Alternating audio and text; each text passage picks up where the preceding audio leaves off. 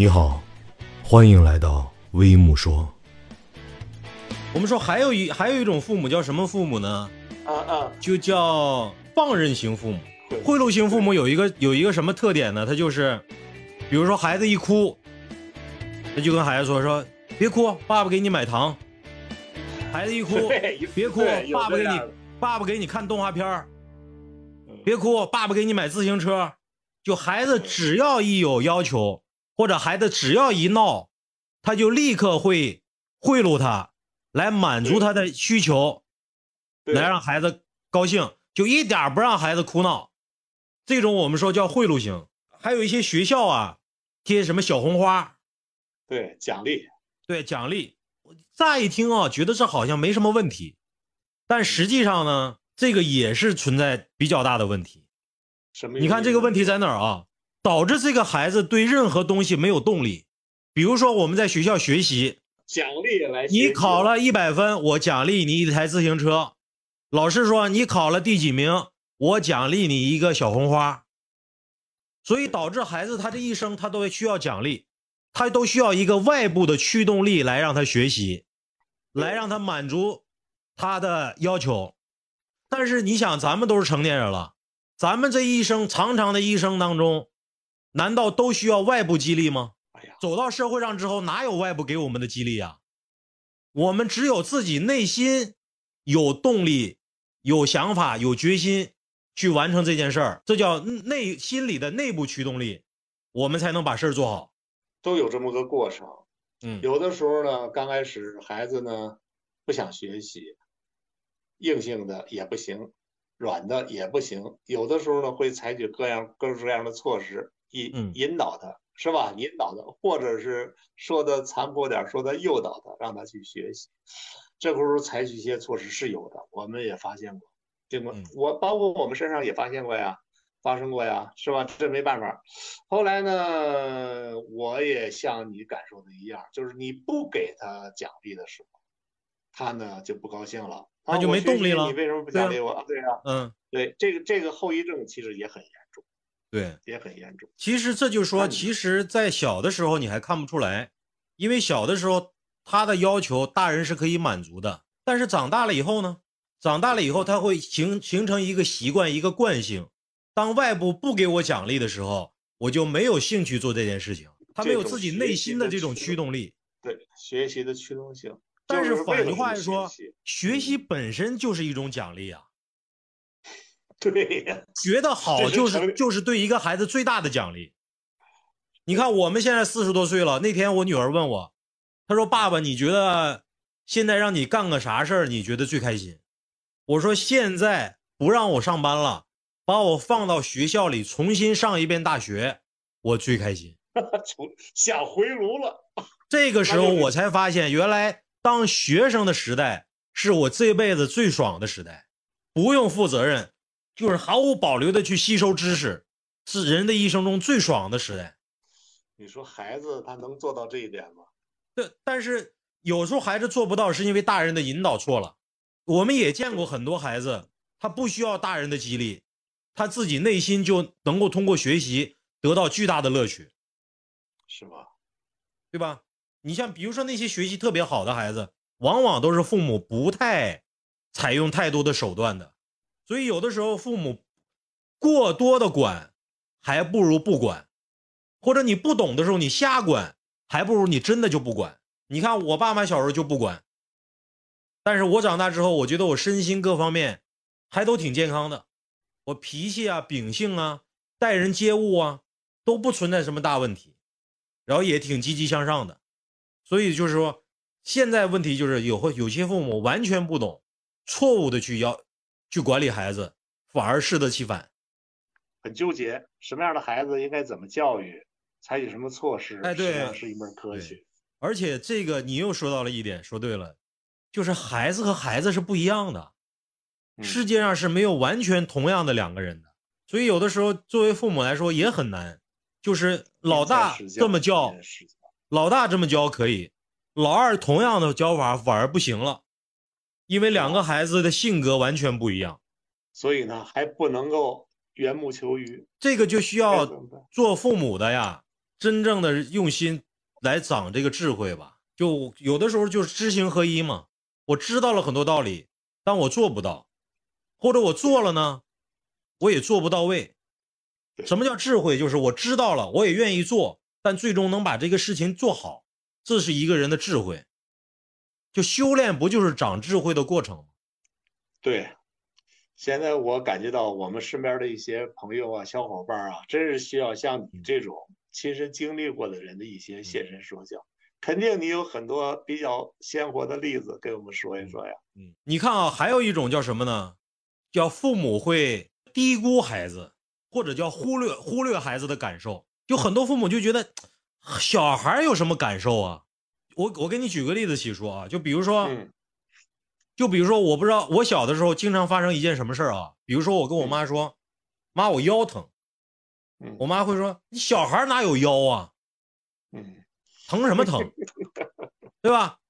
我包括我也犯过这样的错误，比如说，我家女儿下午四点半放学回家了，然后她说：“爸爸，我饿了。”我说：“你们中午十二点半刚吃完午饭，怎么会饿呢？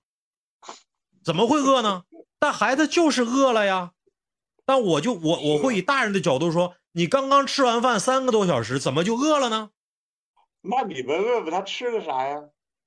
不是。”但实际上，就是我们以大人的角度就想，我们忽略了孩子的感受，低估了孩子的判断能力，老觉得小孩他好像就是没没没长全似的，他的很多感受是错的或者假的，这是很多大人存在的一个问题。然后有的时候，比如说我我经常跟我老婆举这个例子嘛，我们看到跑着跑着啪嚓摔了一跤，很多父母第一句话说什么？他不去上去扶这个孩，扶起这个孩子。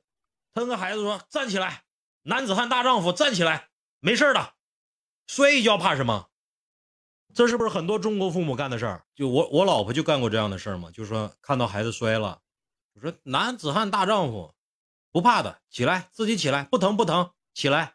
嗯，然后我遇到这样的事儿，我就问我老婆，我就说，假如你在咱家厨房里，一不小心吧唧摔地上了，然后我作为你老公，我不去扶你。”不去安慰你，跟你说不疼不疼，自己起来，你什么感受？我老婆就乐了，就说：“那你孩子和大人，我说孩子和大人是一样的，他摔到地上他疼，你不去顾及他疼的感受，而是跟他说不疼不疼，男子汉大丈夫就起来，这样会导致什么结果？这样会导致这叫什么？这叫忽视了孩子自己的感受。如果父母忽视孩子感受，孩子会怎么样？”孩子会感受不到别人的痛苦，就因为我父母忽视了我的痛苦，然后呢，会导致孩子也感受不到别人的痛苦。哎，你这个说话真是很有道理。我们以前还没有没没有在这种深层次的理解这件事，对，是吧？这个这叫共情嘛，是吧？喜喜叔，你想一下啊，学校里是不是经常有一些欺负别的孩子的小霸王？是啊，这种小霸王。他为什么欺负别的孩子？因为他感受不到别的别的孩子的痛苦。而且你有没有发现，欺负别的孩子那些小霸王，在家里往往都是被父母经常打骂、经常揍的孩子。因为我我小时候就现实的例子就摆在这儿呢。我们班一个最愿意打人的孩子，嗯，包括也打过我。他在家里挨他爸的揍，一星期七天能挨五天揍，而且揍的特别狠。就当他的父母忽略了他的感受，嗯，他也就慢慢的忽略了别人的感受。他觉得我欺负别的孩子，别的孩子也没那么痛苦。是，儿童心理学真是挺奥妙。对啊，所以说你看，任何东西它背后啊，都有其原理。一细琢磨呀，其实孩子的问题。有的时候跟大人的孩子都是相通的，不聊不知道，一聊我们发现实际上这个东西复杂吗？并不复杂，只不过没有办法，我们没有那么渠道去学习这么多东西。而我发现现在，你像现在我们作为我们这一代年轻人啊，我们已经意识到了去改变方式，去更好的培养孩子，去如何正确的对待孩子。但是现在问题是。中国有大量的家庭啊，他们在教育孩子的事情上存在巨大的问题和认知，认知的低下和偏差，但是他们根本就没有机会去学习，他们根本就没有机会去读到那些、学到那些如何教育孩子的课程和书籍。是啊，就往往你看，我们已经有意识去学了，实际上我们的教育就问题就不是太大了。嗯，往往最大的是那些没有机会还没有意识去学的人，他们问题是最大的。所以那天我就我就看一一个樊登说的吧，樊登就说就说，当你已经觉得自己哪方面有问题要去看这方面书的时候，实际上你已经不用看这个书了。比如说现在你意识到自己时间管理有问题，你要去读一本时间管理的书。但实际上，这时候你已经不用读了，因为你自己已经意识到你在时间管理上是存在问题的。你这时候其实应该去读心理学的书。就为什么你时间管理不好？是不是你心理层面上存在一些惯性的问题，对吧？存在一些就是，呃，自我感觉良好，但实际上是有问题的事情。但再进一步，如果我现在已经意识到我要读心理学的书了。那很有可能我要去看医学的书了，我已经病了，对不对？呃，这这个逻辑关系是对的，是对的。所以现在的问题就在哪儿？就当我们今天聊这个话题，我们已经意识到了要去解决、改变如何亲子教育的问题的时候，实际上我们都不用去读了，因为我们已经问题不大了，我们已经有意识的主动去改变了。而真正需要去学习这个、读这个书的人是谁啊？是那些压根儿就没有意识到的人。你看，所以今天我们我们来聊聊这个话题。